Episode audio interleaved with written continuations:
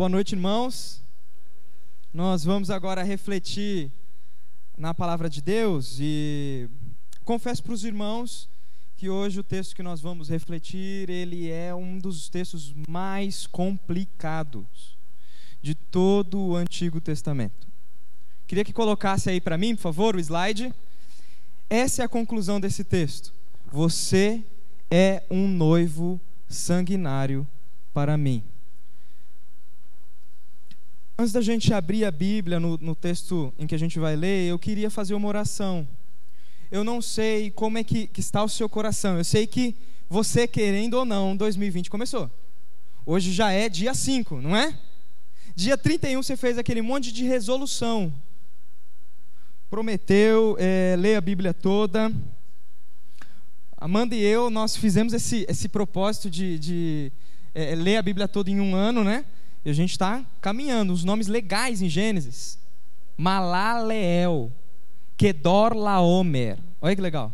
É isso aí. E a gente ainda não fraquejou e esperamos até o final não fraquejar. Mas às vezes você começou a sua resolução de, de ano novo, voltar para a academia, já faz cinco dias que você não a vê. E ela não está de recesso. Na realidade, quem está é você, né? Não, eu volto em fevereiro. Aí fevereiro chega, você fala, não, eu volto depois do carnaval. Aí depois do carnaval fala, chega, você só fez o plano de três meses, só faz março e não vai mais. Não é assim? A gente está diante de um novo ano e de novos desafios. O que você vislumbra para esse ano? Eu espero que no final desse ano alguém não chegue para você e diga: é verdade, você é um noivo sanguinário para mim. Igual a gente vai ver hoje. Quero que você abaixe sua cabeça. Eu quero orar, pedir a Deus para que Ele abra a nossa mente. É, é, irmãos, eu hoje estou totalmente tremendo, porque é um texto difícil, mas com uma mensagem valiosíssima para 2020. Uma mensagem que casa com os nossos propósitos para 2020: família, intercessão e propósito. Abaixe sua cabeça, vamos orar. Senhor, diante do Senhor eu agora peço por graça para que o Senhor abra a nossa mente para compreender a tua palavra.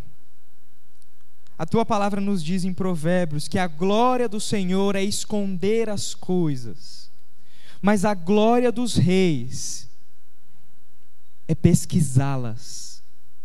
E hoje, investigando as tuas escrituras, nós queremos sair um pouco mais parecidos com o nosso Senhor Jesus.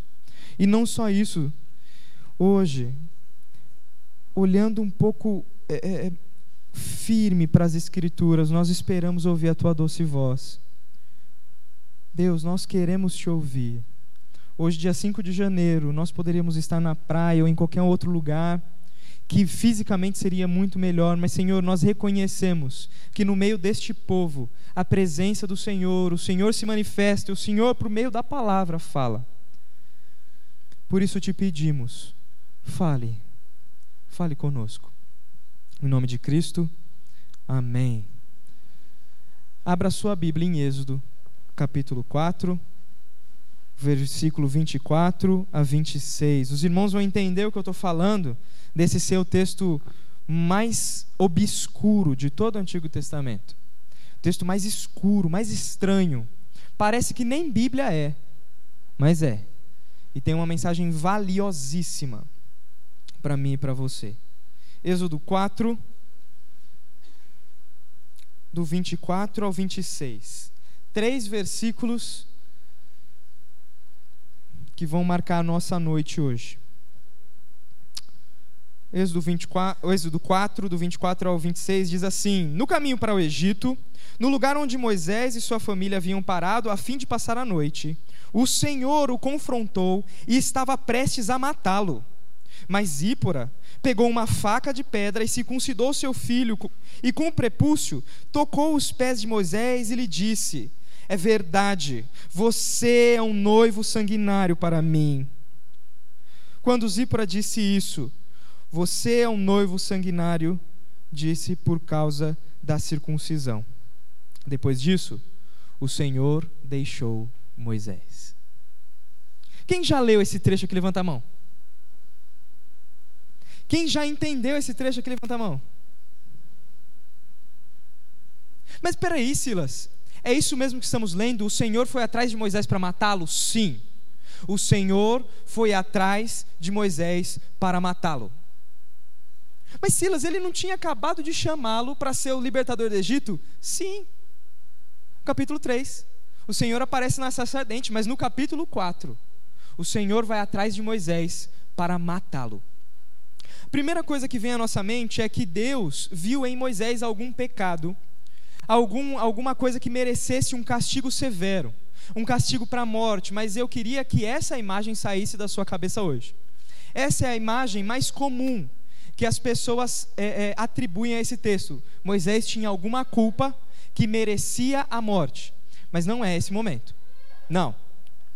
Até porque, se Deus é, conhece o futuro, por que ele iria atrás de castigar o seu, o seu escolhido com morte? Em outra, outra coisa também interessante, é que Deus ele recua depois que Zípora circuncida o filho e toca a, a pelinha do prepúcio no pé de Moisés. Mas espera aí, circuncisão em momento nenhum foi sacrifício. Então eu quero que você tire da sua mente que esse é um momento de castigo. Esse é um momento de provação. Aqui há um teste. Deus está provando a fé de Moisés e a fidelidade de Moisés. E eu quero adiantar já. Talvez você lendo esse texto está meio assustado, né? Deus quis matar Moisés, mas que papo é esse? Agora para testar, o que, que Silas vai tirar disso? Eu não quero que você saia de casa da, de, e volte para casa sem saber. E eu quero hoje refletir com você que. Passa para mim, por favor. Ah, o computador travou. Tudo bem. Eu quero refletir com você que as provações, elas podem ser usadas por Deus para refinar a sua identidade. As provações elas podem ser usadas por Deus para reforçar quem você realmente é. Essa é a ideia desse trecho. Deixa eu só te explicar o porquê que está sendo um teste aqui. Deus realmente chamou Moisés. Ele tinha um propósito para Moisés e vou te dizer, ele quem mandou Moisés voltar para o Egito. Dá uma olhada só no versículo é, eh, 19. Olha o que Deus fala para Moisés no versículo 19 do capítulo 4. Antes de Moisés partir de Midian, o Senhor lhe disse: Volte para o Egito, pois todos que queriam matá-lo já morreram. É isso que Deus falou. Volta para o Egito. Aqueles que queriam matá-lo já morreram. Mas por que no 19 Deus manda voltar e no 24, Deus procura Moisés para matá-lo. Deus está provando a fé e a fidelidade de Moisés. Sabe por quê? Moisés tinha escondido algumas coisas da sua família. Moisés não tinha sido tão sincero assim. Moisés não tinha sido sincero com Zípora, com Jetro, com toda a família, com seus filhos. Moisés não tinha sido sincero. Moisés estava escondendo coisas da sua família. E diante de uma nova jornada, o Senhor o confronta, o Senhor o prova, para ver se a fidelidade de Moisés e a fé de Moisés vai até o fim. Para que coisas ocultas que ele deixou no passado fossem resolvidas. 2020, é, eu quero dar um recado sincero para você: 2020 não vai mudar se você não mudar. 2020 não vai ser um ano de bênção se você continuar carregando as maldições de 2019 até o final. 2020 não, não é o tempo que sara as coisas. Na realidade, o tempo só te ajuda a ocultá-las. E em momentos de provação, Deus pode tentar tratar coisas ocultas como ele fez com Moisés. O que, que será que, que estava oculto? Primeiro, Moisés, ele era um hebreu que foi criado pelos Vamos ver se alguém sabe. Moisés, ele era um hebreu, né? Um judeu que foi criado por quem? Por quem? pelos egípcios. E um belo dia, já na, na, na sua fase adulta, na sua fase adulta, Moisés ele vai até a terra dos hebreus e vê um egípcio maltratando um hebreu e ele de hebreu de nascimento, sangue hebreu, ele olha para os lados, espera todo mundo sumir e vai e mata o egípcio. Vamos dar uma olhada nisso aí? Olha lá o versículo capítulo 2. Volta um pouquinho comigo. Capítulo 2, versículo 11 e 12. Olha só o que Moisés faz. capítulo 2, versículo 11 e 12. Moisés não estava sendo sincero com a sua família. Olha só. Anos depois, já adulto, Moisés foi visitar o seu povo e descobriu que eles eram forçados a realizar trabalhos pesados. Durante sua, sua visita, viu um egípcio espancar um hebreu, um homem de seu povo. Ele olhou por todos os lados e, não avistando ninguém por perto, matou o egípcio e, em seguida, escondeu o corpo na areia. Moisés era um assassino. Um outro dia depois desse fato, você continua lendo, ele estava lá e ele vê agora dois hebreus brigando, dois judeus brigando, e aí ele vai tentar apartar, ei, por que vocês estão brigando? E um dos hebreus diz para ele assim: Quem colocou você como juiz sobre nós agora? Você vai fazer comigo o que você fez com o egípcio? Moisés percebeu que o pecado dele não ficou oculto. Sabe o que ele fez? Fugiu para Midian. Olha o versículo 15 o versículo 14, o finalzinho, o versículo 15. Moisés teve medo e pensou: com certeza já sabem o que aconteceu. E de fato, o Faraó tomou conhecimento do que havia acontecido e tentou matar Moisés. Grave isso daqui. Tentou matar Moisés. Qual foi a primeira coisa que a gente leu no capítulo 4, versículo 24? Que o Senhor foi à noite e tentou matar Moisés. Grava isso. E aí Moisés fugiu e foi morar na terra de Midian. Quando chegou em Midian, estabeleceu-se junto ao poço. Versículo 16. O sacerdote de Midian tinha sete filhas, que foram ao poço tirar água e encher os bebedouros para o rebanho de seu pai. Então uns dos pastores chegaram e expulsaram de lá. Moisés, porém, defendeu as moças e tirou a água para o rebanho delas. Quando as moças voltaram para seu pai, Reuel, ou Jetro, também é um outro nome, que a gente o conhece, seu pai Reuel, ele lhes perguntou: Por que vocês voltaram tão cedo? Olha o que elas dizem. Versículo 19. Elas responderam: Um egípcio nos defendeu dos pastores. Depois tirou água, nos deu de beber e, e deu de beber ao nosso rebanho. Onde está ele? perguntou o pai. Por que o deixaram lá? Convidem para comer conosco. Moisés acertou um convite e foi morar com Reuel. Depois de algum tempo, Reuel entregou uma das suas filhas, Zípora, em casamento. Como é que Moisés é reconhecido pelas mulheres como um. Moisés era um egípcio? Hã? Peraí, Moisés era um egípcio? Não, Moisés era um judeu, não era? Moisés escondeu isso aqui da família dele. Como é que eu sei? O que, que acontece quando ele está sendo atacado? O filho dele tem que ser circuncidado. Como é que um judeu passa a sua descendência por meio da circuncisão? Moisés decidiu não circuncidar os filhos, escondendo a verdadeira nacionalidade. Moisés não estava sendo sincero com a família dele. E pior, Reuel o chama para comer, e Moisés ele come e já começa a morar lá. E eu quero te dizer um negócio, uma outra coisa que Moisés escondeu. Moisés não contou que ele era um assassino. Pense comigo, você colocaria um assassino para morar junto com as suas sete filhas? Você teria coragem? Um assassino foragido. A gente não está falando de alguém que ficou algum tempo depois de um crime, alguém que cumpriu a pena. Não. Um homem que matou, descobriu que foi, é, descobriu que foi descoberto, né? Igual goteira no teto, né? Subir na subida, sair para fora. Ele descobriu que foi descoberto e fugiu. Mas Reuel, ou Jetro, o chama de bom grado de maneira nenhuma tem medo dele. O chama para morar e dá uma das filhas para ele em casamento. Ele não conta que é judeu hebreu. E ele não conta que era um homem procurado no Egito.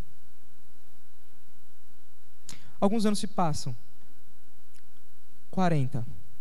Um pouquinho antes. E um dia Moisés está andando no deserto do Sinai, e ele sobe o monte Sinai e vê um negócio intrigante: uma sarça, uma árvore pegando fogo. Só que a árvore pega fogo, mas a árvore não se queima. Isso está em Êxodo capítulo 3. É, que negócio estranho. Poxa, a árvore pegando fogo e a árvore não queima? Eu vou ver esse negócio de perto. Quando ele vai chegando perto, ele ouve uma grande voz saindo da sarça: Moisés, tire as sandálias dos pés, porque a terra que você pisa é terra santa. Nesse momento ele fica apavorado. Ele fica apavorado, ele cobre o rosto e ele tem medo de olhar, porque ele sabe. Eu estou falando com o Yahweh, o Jeová, que na realidade não tinha esse nome, eles chamavam só de El Elion, o Deus Altíssimo. Ninguém sabia o nome de Deus até então. E aí Deus vira e fala assim: Moisés, eu quero usar você para libertar o meu povo. Eu quero usar você para libertar aquilo que eu prometi a Abraão, em Gênesis capítulo 15. Deus, em Gênesis capítulo 15, ele fala assim: Eu vou fazer com vocês uma. Abraão, eu faço com você uma aliança. A minha aliança é que o teu, a tua descendência vai ter essa terra que hoje você pisa. Mas na realidade, eles vão passar 400 anos presos em uma terra estrangeira, e depois de 400 anos eu levantarei um libertador. Ele tirará vocês, e vocês receberão a terra que eu dou por herança. Deus chama Moisés para esse propósito. Olha que coisa linda. Mas o que, que Moisés faz? Não, Deus. Não, eu, eu, não, não pode ser eu. Não pode ser eu. Como as pessoas vão me ouvir? Deus fala assim: Eu farei sinais não, Senhor, mas é, é, é, e se os, o pessoal do meu povo não me reconhecer? Moisés, pode ficar tranquilo, eles vão te reconhecer. Pega a tua vara, joga no chão. Jogou no chão, se transformou em cobra. Pega de novo, pegou, virou vara. Moisés, faz o seguinte: põe a mão no peito. Pois, quando tirou, a mão estava leprosa. Põe de novo, quando tirou, estava sã. Faça esses sinais, eles vão reconhecer. Só que ele vira e fala assim: Senhor, eu não sei falar direito. Deus mais uma vez vira e fala assim: Quem é que deu a língua para o homem? Quem fez a boca? Vai, eu estarei com você. Eu estarei com você. Moisés parece que não estava querendo servir a Deus, não. Não estava. E vou te falar a certeza, ele não estava. Avança uma página, vai para o capítulo 4. Versículo 13. Olha só. 4,13. Moisés suplicou: Por favor, Senhor, envie outra pessoa. 14. Então o Senhor irou-se com Moisés, ele disse: Quando o seu irmão, o levita, e quanto o seu irmão o levita, sei que ele fala bem, vá, ele está vindo ao seu encontro e se alegrará em vê-lo. Deus manda Moisés ir. Só que Moisés ele continua não sendo sincero com a sua família. Ele já tinha escondido que ele era um assassino, ele já tinha escondido que ele era um hebreu, e agora ele vai esconder que ele é um hebreu que tem uma missão. Olha o versículo 18. Moisés falando com Jetro. Imagine você ouvir o Todo-Poderoso de uma sarça. Qual que é a primeira coisa que você vai querer fazer? Falar para a família, não é? Sair contando. O Deus dos meus antepassados falou comigo. Meus irmãos, se acontecesse, Deus me desse uma visão, a primeira coisa que eu ia fazer é sair contando para todo mundo. A não ser que Deus falasse, ó, não pode contar. Eu ia me segurar demais. Mas a primeira coisa que eu ia fazer era contar para todo mundo. Era a primeira coisa que eu ia fazer. Principalmente para minha família. Eu ia chegar na Amanda e ia falar assim, pretinha, igual eu falo para ela, ou um outro apelido que eu tenho aderido muito legal, bichão. O negócio é o seguinte, Deus falou comigo hoje. E ele me deu uma grande missão. A missão de confrontar o maior rei de toda a terra, o Faraó. Deus está me colocando numa batalha de soberania. Até então, o povo de Deus está preso debaixo da soberania de Faraó. Mas Deus me escolheu, pretinha, para ser um instrumento dele, para trazer o povo de, de volta para os braços dele.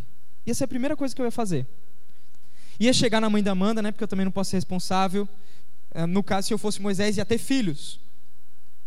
Ia chegar na dona Amanda e ia falar assim: Dona Kátia, o negócio é o seguinte. Eu vou ter que viajar para longe. Porque o Senhor falou comigo face a face e me disse que eu tenho uma grande missão. Senhora me abençoa? Sim, vai, meu filho. Só que não é isso que Moisés faz. Depois de falar com Deus, ele vai falar com Jetro para levar sua família embora para o Egito. Olha as palavras de Moisés. Mais uma vez, falta de sinceridade. Olha o versículo 18. Moisés voltou à casa de Jetro, seu sogro, e lhe disse: Por favor, permita-me voltar ao Egito e procurar os meus parentes. Nem sei se eles ainda vivem. Mentira. Não foi sincero. Escondeu a grande missão e mentiu. O que Deus falou no versículo 14: Vai, Arão, o teu irmão, vai te encontrar no caminho. Como ele tem coragem de chegar diante de Jetro e falar: Eu nem sei se meus parentes ainda vivem. Moisés não estava sendo sincero. E aí Deus faz questão de lembrá-lo da culpa de sangue que ele tinha. Talvez um momento para que ele fosse sincero. O versículo 19 diz assim: Antes de Moisés partir de Midian, o Senhor lhe disse: Volte ao Egito, pois todos os que procuravam matá-lo já morreram. Isso daqui poderia ser um momento para Moisés ser sincero com Zípora e durante o caminho virar para Zípora e falar assim: ah, Meu amor, meu bem, a gente está voltando para o Egito e eu tenho que confessar algumas coisas para você. Primeiro, eu sou, eu sou hebreu, eu não sou egípcio. É verdade que eu sou da corte, mas por adoção. A minha mãe e o meu pai são hebreus. E pior, eu vim para Midian porque eu matei um homem egípcio e saí de lá fugido. Perfeito. Ele não tinha saído ainda. Acerta a casa. Antes de começar uma nova jornada, acerta a casa. Mas Moisés não fez isso. Versículo 20. Então Moisés tomou sua mulher e seus filhos, montou-os num jumento, voltou para a terra do Egito, porém levava na mão a vara de Deus.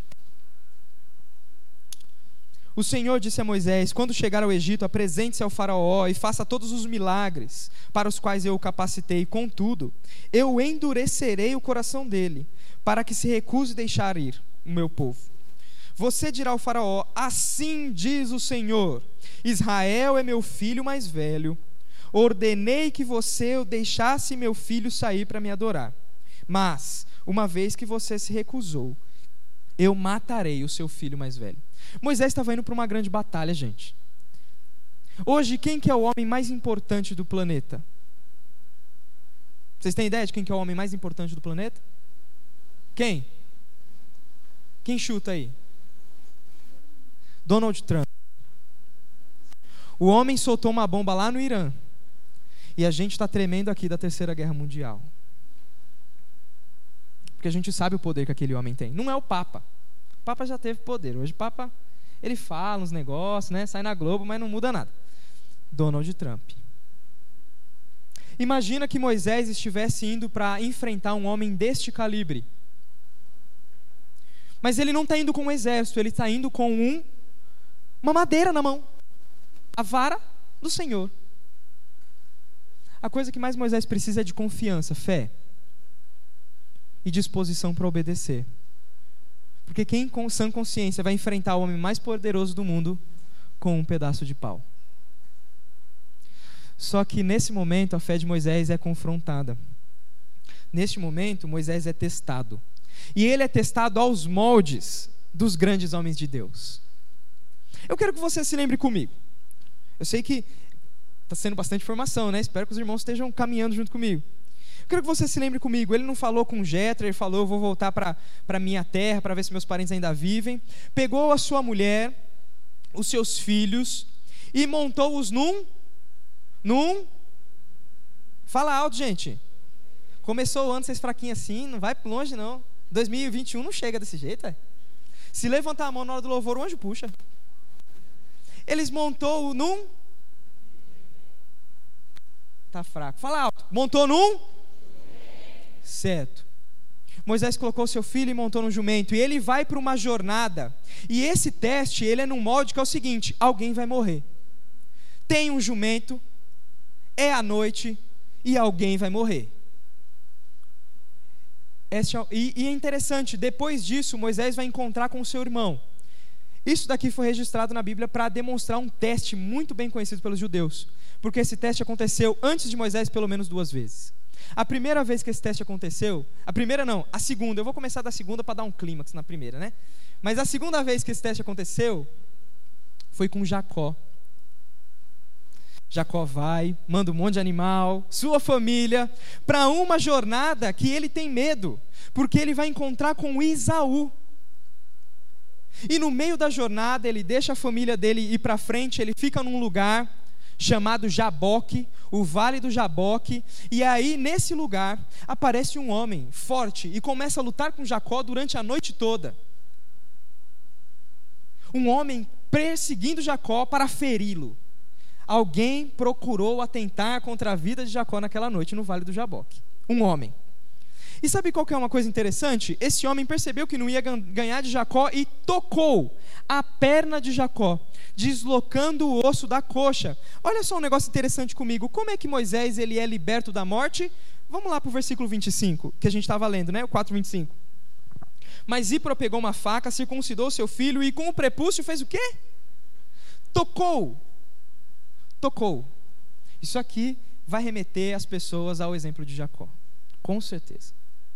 E Jacó, ele está sendo testado para que a identidade dele, como filho de Abraão, como a pessoa escolhida para ser aquele que daria a origem para a nação de Deus, está sendo reafirmada. Tanto que no final daquele encontro, o homem luta, toca na coxa de Jacó, Jacó tem o osso da coxa deslocado, e por isso, até hoje, no século 21, os judeus não comem o osso da coxa, por causa daquele dia. E aí o homem fala: Deixe-me ir. Jacó diz: Não, enquanto você não me abençoar, eu não deixo você ir. E o, o, o homem abençoa e diz: Como é seu nome? Ele diz: Meu nome é Jacó. Jacó significa segurador de calcanhar. Interessante, né? Estava segurando o calcanhar do cara e nunca estava deixando o cara sair. O cara pergunta: Como é seu nome? Ele diz: Segurador de calcanhar. Ou é, é, enganador, ou ladrão, ou mentiroso, ou estelionatário seria uma palavra melhor. O homem vira para ele e diz assim: Você não se chamará mais estelionatário, você não se chamará mais Jacó. O seu nome agora será Israel, que significa que lutou e venceu, que lutou com Deus. Israel. E aí Jacó pergunta: Qual é teu nome? E ele diz: você não sabe qual é o meu nome? Jacó fica apavorado, porque ele entende que ele estava lutando com o próprio Senhor. E ele dá o nome daquele lugar de Peniel face de Deus. Nesse teste, Jacó teve a identidade dele reforçada. Mas esse trecho de Moisés lembra de um outro teste que com certeza você conhece com muito mais detalhes que é o teste de Abraão. E esse teste de Abraão é um teste que mexe muito com a gente, sabe por quê? Porque o teste de Abraão, Abraão, aquele ao qual nós chamamos o pai da fé, ele vai ser testado com relação àquilo que ele gosta mais. Imagine você, durante toda a vida, foi estéreo. Na realidade, a mulher era estéreo, né? Mas você era casado com uma mulher, a sua mulher, e ela era estéril, e você não podia ter filhos, isso significava uma grande maldição. Mas na sua velhice, 99 anos de idade, você tem um filho, chamado Isaac. E o menino é o menino dos seus olhos. É um negócio interessante. O que, que Deus mandou Abraão fazer no dia que o chamou? Gênesis capítulo 12 diz assim: sai da tua casa, sai do meio dos teus parentes e anda para o lugar que eu te mandei. Só que um pouco depois que Jacó tem o filho dele, um pouco depois que Jacó tem o filho dele, Abraão, perdão, um pouco depois que Abraão tem o filho dele, antes desse teste, Gênesis 22, Gênesis 21 termina assim: E Abraão se estabeleceu na terra dos filisteus. Abraão parou de andar. O que, que Deus mandou fazer? Andar. Um pouco antes, Deus virou para Abraão e falou: Anda na minha presença e ser perfeito. Isaac chegou numa idade legal, Abraão parou de andar. Quem estava no centro do coração de Abraão? Isaac. E aí o Senhor vira e fala assim: de madrugada chega em Abraão e fala assim: Abraão, toma o teu filho, teu único filho, aquele a quem você ama, Isaque, leve ele até Moriá e sacrifique para mim. O que esse trecho tem a ver com o de Moisés? Mais uma vez, é uma jornada em que alguém não vai sobreviver. Mais uma vez, é uma jornada que eles fazem com um jumento. E é mais uma vez uma jornada em que Deus ele vai provar o servo escolhido dele para reafirmar não só a identidade como pai da fé, mas para investigar o coração. Deus, ele vai fazer isso com Abraão. Abraão levanta, de madrugada, não fala com Sara, porque se falasse, meu filho, a mulher não ia deixar. Né? Que mãe ia deixar?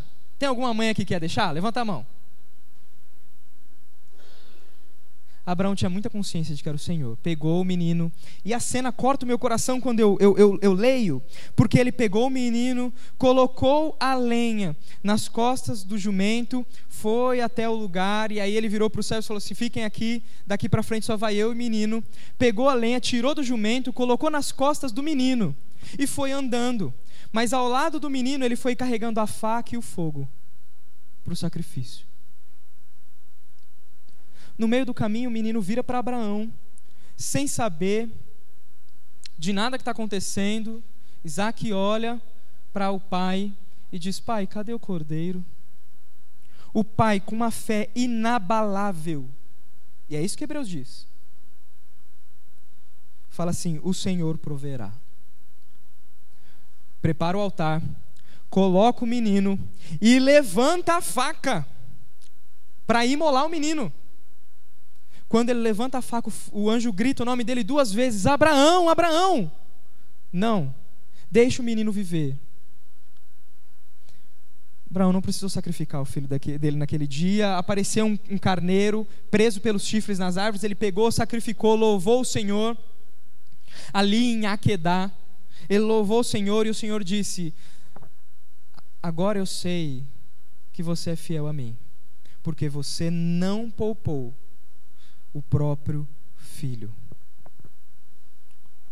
O que isso tem a ver com este texto? Quem sofreu? Quem sofreu nesse texto que a gente leu de Êxodo 4, do 24 ao 26? Moisés, o filho ou Zípora? E eu não tenho outra pessoa a dizer a não ser Zípora. Zípora está indo para uma jornada que ela nem sabe o que vai enfrentar. Com um homem que, na realidade, é casado com ela há quase 40 anos e ela nem conhece. Num momento, esse homem, o marido dela, começa a ser atracado por um Deus, o Deus dos judeus, ao qual ela também não conhece direito, não sei se ela conhece ou não, mas é atacado pelo Deus dos judeus. E aí a gente vê que Zípora circuncida o filho e não tinha outro jeito dela saber que era a circuncisão que ia placar, a não ser Moisés, entre um golpe e outro, virar para Zípora e falar assim: circuncida o menino, passa no meu pé, circuncida o menino, passa no meu pé. Eu sou hebreu, circuncida o menino. Eu digo que o menino não sofreu, sabe por quê? Porque o menino já era para ter sido circuncidado desde o oitavo dia de nascimento. Circuncisão não é praga, circuncisão não é castigo, circuncisão era o sinal da bênção de Deus.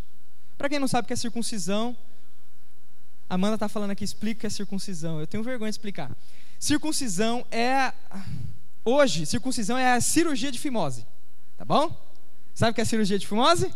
Se, não, se você é jovem demais e não sabe o que é uma cirurgia de fimose, ou se você é uma menina, depois você pesquisa. Mas é, tirava um pedaço de pele de um lugar muito importante para o homem. Tá bom?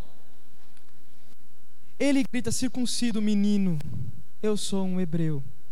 O menino já era para ter sido circuncidado, o menino não saiu perdendo nessa.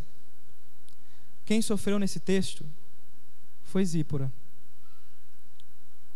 que achando que estava viajando para a cidade grande, percebe que o homem ao qual ela era casada há 40 anos não é o homem ao qual ela é casada há 40 anos. Ela descobriu um novo homem. Ela descobriu um outro marido. E rapidamente, eu, eu, eu, queria que vocês colocassem no lugar de Zípora. Eu sei vocês homens, mas eu queria que vocês colocassem no lugar de Zípora e pensasse que você vive com uma pessoa há 40 anos que é mentirosa com você. Mentiu, mentiu tudo que podia, inclusive a nacionalidade. E pior, se ele fosse de uma nacionalidade ruim, inferior à dos midianitas, tudo bem. Mas ele era hebreu, sobre ele tinha uma grande promessa. Ele era alguém que tinha um pacto com o grande Deus. E Zípora conhece isso num momento crítico de sua vida. Um homem mentiroso. Eu não sei se ele soltou também que ele era um hebreu que estava sendo procurado porque ele tinha sido assassinado. Eu acho que não dava para ele falar tudo isso sendo atacado por Deus. Mas a frase que Zípora diz: Você para mim é um noivo sanguinário, é muito dura. Pense agora: você causaria dor ao seu filho por causa de um mentiroso?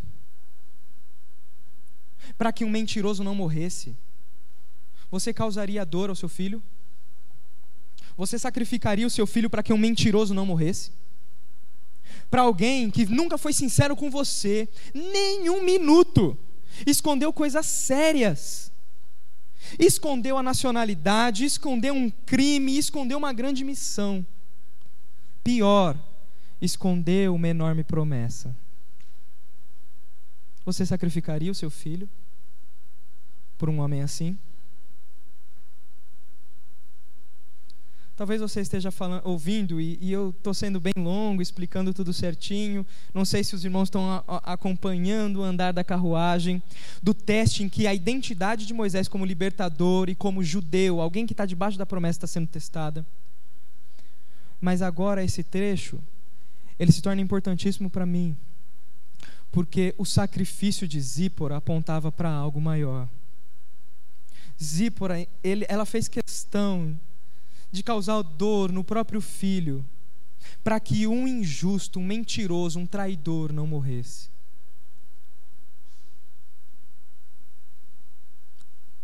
Eu espero que ninguém aqui que tenha coisas escondidas, num momento de teste, espere que a esposa, o marido ou um filho entre na frente. É um momento de teste. Moisés está sendo testado. E nas 45 do segundo tempo, Moisés ele passa no teste. Ele diz: circuncida o menino. Eu sou judeu. Eu sou hebreu. E ele circuncida o menino. E Deus só deixa ele depois que ela passa o prepúcio do menino no pé de Moisés. Um ato simbólico para lembrar de Jacó e de Abraão. Mas no momento em que ela passa o prepúcio, a, a, aquele prepúcio sangrento, nos pés de Moisés, Deus o deixa. Deus não o procura mais matar. Naquele momento, Zípora é reconhecida como mulher de Moisés de verdade. Naquele momento, Zípora agora não é mais uma midianita. Naquele momento, Zípora agora é uma hebreia. E mais, o filho circuncidado também é um hebreu.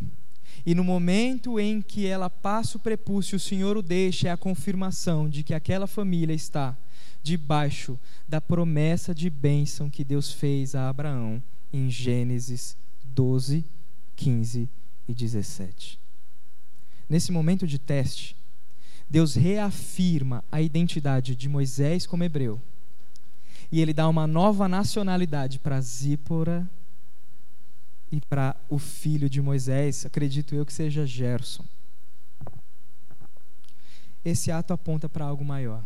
Um dia, uh, o Deus Todo-Poderoso, aquele que não tem mal nenhum, ele decidiu espontaneamente ferir o próprio filho. Só que diferente de Zípora, que só o circuncidou, o sangue rolou, deve ter doído demais. Não tinha é, penicilina, não tinha antibiótico naquela época. Eu não imagino como é que ficou a ferida de Gerson. Deve ter doído demais. Mas o pai não só circuncidou seu filho. O Deus Pai colocou o filho, assim como Abraão, colocou madeira nas costas dele e levou até um outro monte, não um Aquedá, mas levou um monte chamado Gólgota, ou Calvário, que significa caveira. Colocou o filho sobre o altar e levantou a faca.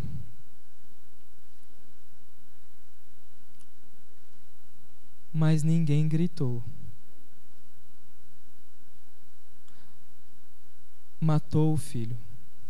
O filho morreu. Antes de morrer, o filho olha para o céu e diz: Meu Deus, meu Deus, por que me abandonaste? Naquele momento, Jesus reconhece: O Pai não vai me socorrer. Ninguém vai gritar: Serei morto. E foi. E antes de ser morto, ele disse as palavras mais lindas de toda a Bíblia. Na realidade, as palavras não, né? Uma só na língua em que Jesus gritou, ele gritou tetelestai, que significa está consumado ou está pago. Nesse teste, nesse teste de Moisés, o sacrifício de Zípora aponta para algo maior. E eu quero te lembrar que se você carregou de 2019 coisas não resolvidas, chegou o momento em 2020 que você precisa ser sincero com o seu Deus. E você precisa ser sincero com a sua família. Não espere que alguém tenha que sofrer em teu lugar, porque alguém já sofreu em teu lugar. O sacrifício de Zípora aponta para um sacrifício maior. Não espere e eu vou te dizer, 2020 será desafiador. Nós então, estamos entrando num ano, o pastor falou, em que o nosso propósito é alcançar vidas. Nós mexeremos com coisas extremamente sérias. Tão séria quanto Moisés voltar para o Egito para libertar o povo. A nossa tarefa é de libertar o povo de jardim colonial, os nossos vizinhos, da cegueira do pecado. O Senhor nos comissionou na cruz naquele dia, para que a gente fosse instrumento de libertação. Só que não espere o momento do teste para que coisas ocultas sejam reveladas. Não espere. Seja sincero com Deus, com a sua igreja e com a sua família. Vamos viver 2020 com sinceridade. Mas Silas, o que eu fiz é muito sério. Por duas vezes eu fui confrontado com a seguinte pergunta. Uma delas era por um adolescente e cortou meu coração. Depois de expor o evangelho, essa graça, esse Jesus que morreu para pagar os pecados para que a gente não tivesse que morrer, um adolescente chegou em mim e falou assim: Silas, eu acho fantástico saber que Jesus morreu por pecadores como eu, mas eu tenho uma pergunta que vai definir tudo. Jesus, vai, Jesus perdoa quem já matou. Era um adolescente. Um menino que se você visse na rua, ele não lhe causava medo, era um menino magrelo, desse tamanho. Mas ele olhou para mim nos olhos e falou assim: Jesus perdoa quem já matou. Essa foi a primeira vez que essa, essa pergunta foi feita para mim. Eu olhei nos olhos dele e falei assim: o sacrifício de Jesus é perfeito. A morte de Jesus ela, é, ela foi completa. E a certeza é de que ele ressuscitou. E sabe para que, que ele ressuscitou? Para te dar uma nova vida. A Bíblia diz em 2 Coríntios 5,17 que aquele que está em Cristo é nova criação. Peraí, eu sei que a sua Bíblia está escrito criatura. Se a sua Bíblia for aquela João Ferreira de Almeida, do Batistão, né? João Ferreira de Almeida de Batista, que vai de Gênesis a Cantor Cristão. Está escrito nova criatura. Eu quero que você apague isso da sua cabeça. A, a, a palavra grega não é criatura. Ele não está falando de um ser criado. Ele está falando é nova criação. O que é, Paulo está querendo dizer em 2 Coríntios é que aquele que está em Jesus começou a história de novo. Gênesis 1 começou. Haja luz. A luz de Cristo reinou na vida das pessoas. E a história começa de novo. Não é nova criação. A pessoa é a mesma. Ela tem as mesmas dificuldades, os mesmos defeitos físicos, as mesmas deficiências. Não é nova criação. Mas a partir dali a história dela foi zerada. Gênesis 1 começou de novo. É nova criação. E aí eu olhei para ele e falei assim: meu filho, a Bíblia diz que quem está em Cristo é nova criação. O passado passou. Ele reserva para você coisas novas. Eu quero te dizer, existem, existe uma pessoa que é importantíssima no Antigo Testamento, é o maior nome no Antigo Testamento. O nome dele é Moisés. E Moisés, antes de ser Moisés, ele matou um egípcio. Ele era um assassino. Mas o Senhor não só o perdoou, mas o Senhor decidiu usá-lo para estender perdão e liberdade para outras pessoas. Eu falo perdão e liberdade porque a partir de fevereiro nós vamos ver o momento em que Deus usa Moisés para liberar perdão. Deus usa Moisés como instrumento de perdão. Deus perdoa as pessoas por meio de Moisés. Pelo intermédio de Moisés, mostrando essa, essa necessidade, é, é, essa, esse papel que nós temos de, de trazer, de sermos canais de perdão. Mas Deus usou Moisés para libertação. Aquele dia foi um dia feliz para aquele menino e para mim também. Não sei o que você fez. Eu não sei o que você tem escondido. Eu não sei o quanto você tem sido sincero com Deus, com a sua igreja ou com sua família. Mas eu te digo, à luz da Escritura, essa igreja, por ter recebido perdão, vai te abraçar, porque aquele que está em Cristo é nova criação. Esse é um lugar de novos recomeços. Seja sincero. Por que, que você tem que ser sincero? Eu quero encerrar por aqui. Zípora vira para Moisés e diz: Você é um noivo sanguinário para mim. Zípora reconhece que Moisés é marido dela, reconhece é, que a nacionalidade que ela recebeu, mas ela diz: Você é um noivo sanguinário para mim. Essas palavras não são assim, nossa, agora a gente é parente de sangue. Não, não é isso. Isso é uma frase de reprovação. Em momentos de prova, aquilo que você está escondendo vai vir à tona.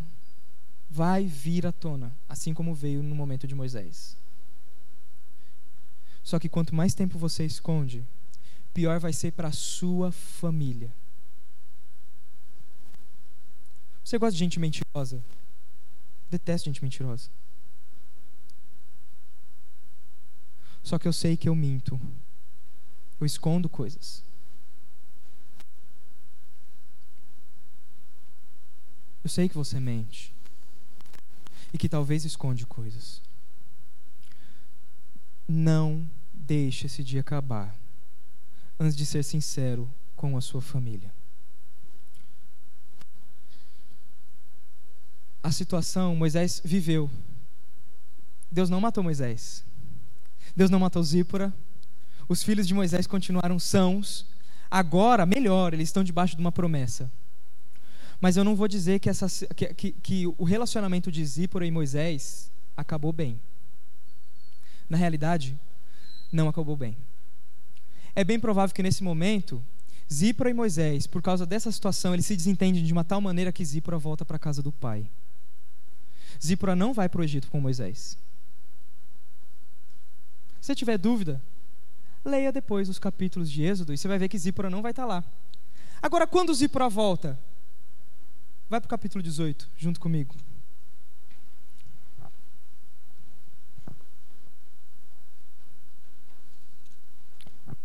Moisés foi para o Egito. Moisés apresentou o plano de Deus ao povo, apresentou o plano de Deus ao faraó. O faraó foi resistente até a décima praga. Na décima praga, Deus fez aquilo que prometeu para Moisés: Eu vou matar o filho mais velho de Faraó ele matou.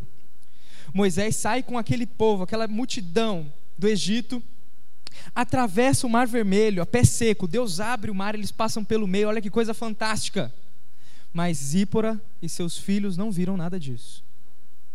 Algum tempo depois, alguns meses depois, o, o, o versículo 19 vai falar que é, é, é uma situação que narra depois de três meses.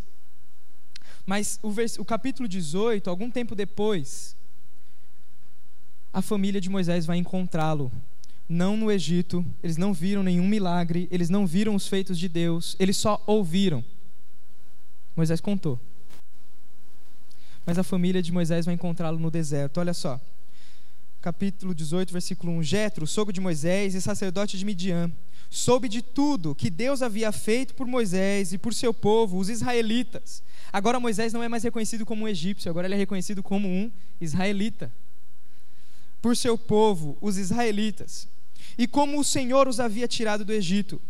Olha o versículo 2: Moisés tinha mandado Zípora, sua mulher, e seus dois filhos embora de volta para a casa de Jetro, que os acolheu. Esse é o momento em que Moisés tem a família dele de volta. Naquele momento, no momento do noivo sanguinário, eu acredito que o relacionamento de Moisés e Zípora passou pela maior crise já vista. Tanto que Moisés mandou Zípora voltar para casa. Volta para o teu pai. Alguns diriam que isso seria um divórcio. Alguns dizem. Estudiosos dizem que Moisés divorciou-se de Zípora. Não sei se chega a ser tão forte. Mas ele manda Zípora embora. Só que depois, no deserto, Jetro, um homem midianita, ouve as maravilhas do que Deus fez da boca de terceiros, porque Moisés não voltou para Midian para contar para Jetro. Ouve da boca de terceiros e traz Zípora e os filhos para o momento do reencontro. E a partir dali, Zípora fica com Moisés e os filhos Gerson e Eliezer ficam com Moisés até a morte de Zípora, até a morte de Moisés. Eu quero encerrar essa mensagem mostrando para você que se você tem coisas escondidas, e coisas escondidas não são só pecados, às vezes são coisas sobre a sua identidade você tem desejos que te envergonham. Ou às vezes é alguma culpa que você carrega, ou às vezes algum abuso, ou às vezes algum medo, ou às vezes a, a, a, algum ódio. Você não consegue perdoar alguém e a sua vida não avança. Entra 2019, mesma coisa. Parece que anda o ano todo carregando uma mochila pesada. E agora 2020 entrou com fogos coisa linda. Uh, o salário mínimo aumentou pra caramba. Só notícia boa, Terceira Guerra Mundial. O pessoal até me falou, vamos se, se esconder no CT do Palmeiras, porque eles não têm mundial. Lá ninguém vai atrás, né? Eu sou palmeirense, eu não gosto. Se alguém fizer essa piada comigo, eu vou ficar bravo. Começou 2020, você acha que vai ser o ano em que sua vida vai estourar e você vai mudar, vai fazer e vai acontecer. E eu quero te dizer, se você continuar 2020 com coisas escondidas, 2020 vai acabar. 2021 vai entrar. E essa mochila pesada que você carrega durante o ano todo só vai se multiplicar culpa em cima de culpa, medo em cima de medo. Você vai se cansar de esconder coisas. Você vai entrar nessa igreja com sensação: será que alguém já sabe? Será que alguém me viu? Ou você vai continuar olhando para aquela pessoa ao qual você não perdoou, e 2020 vai passar todo e o seu ódio só vai aumentar. E eu tenho uma notícia para você: ódio é um sentimento, ódio é uma atitude que te mata por dentro. Nosso pastor ele falou sobre amor na ceia de Natal. E eu quero reforçar. Se tem alguém com quem você não tem coragem de sentar porque te feriu, abre o coração, faça como Zípora, entregue mesmo que doer. Perdoe, assuma o prejuízo, não deixe 2020 rolar. Com isso, atravancando a sua vida. Não deixe. Porque quanto mais o tempo passa, quanto mais você esconde, é pior para você. Quanto mais o tempo passa, quanto mais você esconde, é pior para você. Seja sincero. Seja sincero.